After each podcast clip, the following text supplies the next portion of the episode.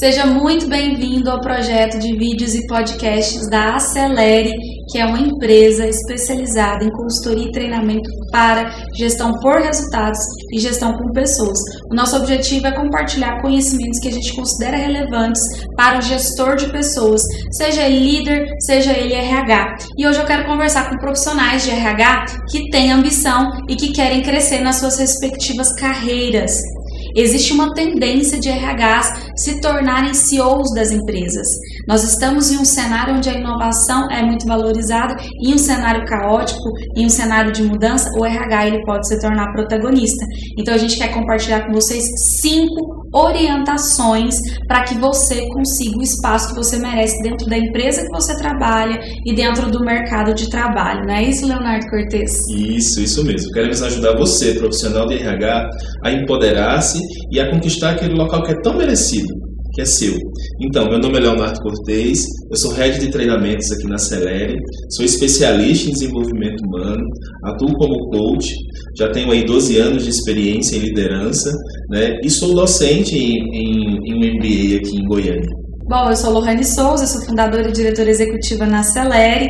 Além de empresária, também coordeno o um MBA em Liderança e Gestão de Pessoas 4.0 na Unialfa, aqui em Goiás. Uh, eu também faço parte como diretora na Associação Brasileira de Recursos Humanos, na Associação do Comércio e Indústria do Estado de Goiás. Estamos lançando um livro como coautora, também na área de RH. Tenho 16 anos de carreira e 17 prêmios conquistados ao longo desse tempo. E Quero falar com você, RH. Como eu disse, existe uma tendência de RH se tornarem CEOs.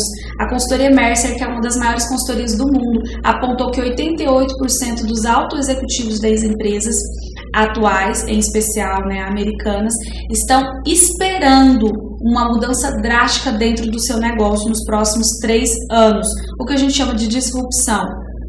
Quando existe uma disrupção, uma quebra, uma mudança drástica, o RH tende a ganhar espaço porque é necessário gerenciamento do, de toda, todo o clima organizacional, gerenciamento da ansiedade das pessoas, colocar as pessoas certas no lugar, nos lugares certos, empoderar as pessoas, preparar os líderes para lidar com tudo isso. Então, esse é o momento propício para você, RH, conquistar o seu espaço. E aí vai a primeira dica ou orientação para que você comece a conquistar o espaço que você merece. Entenda o que a sua empresa precisa de você para alcançar os seus objetivos. Então, entenda o negócio. Entenda como você pode gerar valor para o negócio. Para onde que a sua empresa está indo? Se você não sabe, converse com seu diretor, converse com o CEO para entender qual é a prioridade do negócio para o momento. Se a prioridade do negócio é crescer, por exemplo, o que você como RH pode fazer para ajudar a empresa a crescer? Quais são as competências que uma empresa precisa para crescer? Quais são as características que uma empresa precisa para crescer? Ela precisa, no mínimo, se comunicar muito bem, ter habilidade de negociação, ter habilidade de bom relacionamento interpessoal com o seu cliente. Então, todas as equipes de front office, a equipe que tem contato direto com o cliente, ela precisa ter essa competência em altos níveis de, de satisfação. Essas competências são satisfatórias, pra, pelo menos para com esse público. Então, o que, que o RH pode fazer? Aplicar uma avaliação de desempenho para entender o nível dessa competência, criar iniciativas de desenvolvimento para essas competências que são necessárias para o negócio crescer, se este for o objetivo da empresa. Um outro exemplo é o RH precisa ter as suas próprias estratégias. É comum a gente ver RHs que só recebem delegações e encomendas dos seus diretores. É preciso que o RH seja proativo, que o RH, entenda, que o RH entenda o que, que a empresa precisa dele. Se, ah, como eu disse, ah, se as estratégias da empresa Uh, vão para diminuição de custo, por exemplo, quais são as pessoas chaves, quais são os programas que o RH pode criar para que haja redução de custo? É, existe alguma recompensa específica que pode ser criada? Existe alguma campanha interna de endomarketing que você pode criar para apoiar esse objetivo, por exemplo, de redução de custos ou de inovação? Então, crie seus próprios projetos de forma proativa e leve para sua diretoria, buscando criar na, dentro da sua área projetos que, mais uma vez, gerem valor para o negócio e ajudem o negócio a chegar onde ele deseja. Legal, legal mesmo, Lohane. E segundo ponto, faça gestão por resultados. Tome decisões em cima de fatos e dados. E apoie o negócio a tomar decisões também em cima de fatos e dados. Então, por exemplo, medir uh, absenteísmo e turnover são métricas interessantes, são métricas que precisam ser mensuradas, mas é preciso ir além. É preciso buscar novas, novas informações. Então, vou trazer dois exemplos aqui para vocês e como vocês podem ir a fundo, aprofundar mais em análises e, lógico, tomar decisões em cima desses dados. Já pensou em cruzar pesquisa de clima? Né? Já pensou cruzar ah, as entrevistas de desligamento né, os dados de turnover numa área e entender se tem algum padrão por trás daquilo ali, aí cruzar mais com, até com os resultados da própria, da própria área. Já imaginou se existe algum padrão e você consegue trazer luz para aquele problema, para aquele gap? Então fica essa dica para você RH. Segundo ponto, medir as métricas das ações de das ações de endomarketing dentro da própria empresa.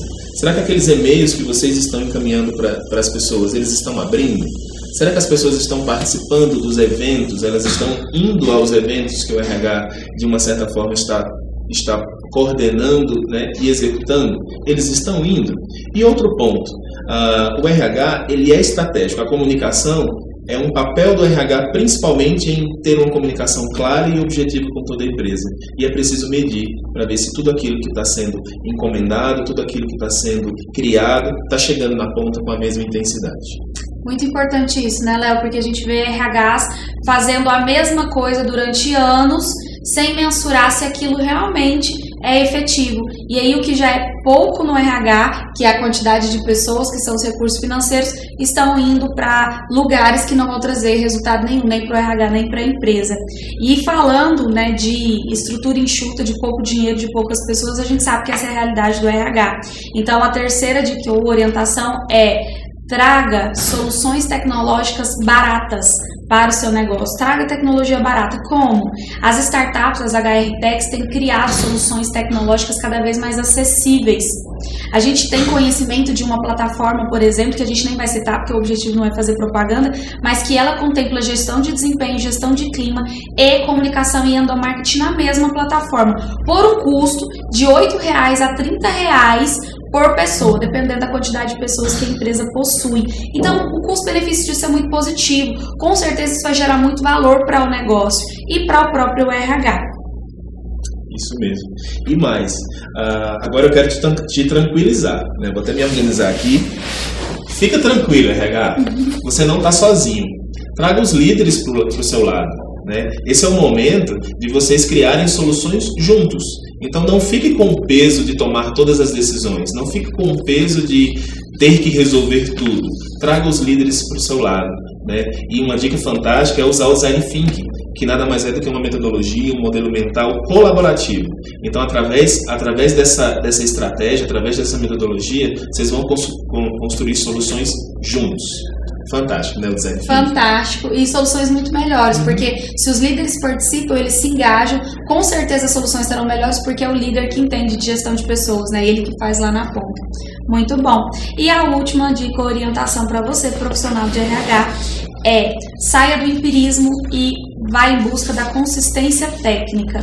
É, nós recebemos, enquanto consultoria, queixas de muitos empresários que já tentaram por diversas vezes implantar o RH nas suas empresas e tiveram muita iniciativa e pouca acabativa, vários profissionais passando ali pelo negócio e eles se cansaram e decidiram contratar uma consultoria. Então, daí fica o recado para você que é profissional de RH. Quando você assumir o posto de RH, é, não se limite a aplicar somente aquilo que você já aplicou em outras empresas. O nome disso é empirismo, é você se restringir a um conjunto de práticas que você já sabe. É, é o status quo, é o modus operandi que você vem ali executando ele e dá continuidade. Busque novas abordagens, busque a consistência técnica, busque as melhores práticas do mercado, vá fazer benchmark, busque uma consultoria e nós da Celere estamos prontos para te ajudar. Nós somos especialistas em gestão com pessoas, estruturamos RH, já levamos várias empresas ao ranking melhores empresas para se trabalhar e o nosso objetivo é ajudar empresas, ajudar profissionais de RH a prosperar na gestão de pessoas. Então, a gente está aqui para compartilhar com você conteúdo, para compartilhar com você os nossos conhecimentos, para nos colocar à disposição enquanto consultoria empresa de treinamentos, para que você, RH, alcance o sucesso que você merece, chegue onde você deseja chegar na sua carreira. Então, conte comigo, conte com a Celere. E vamos decolar juntos.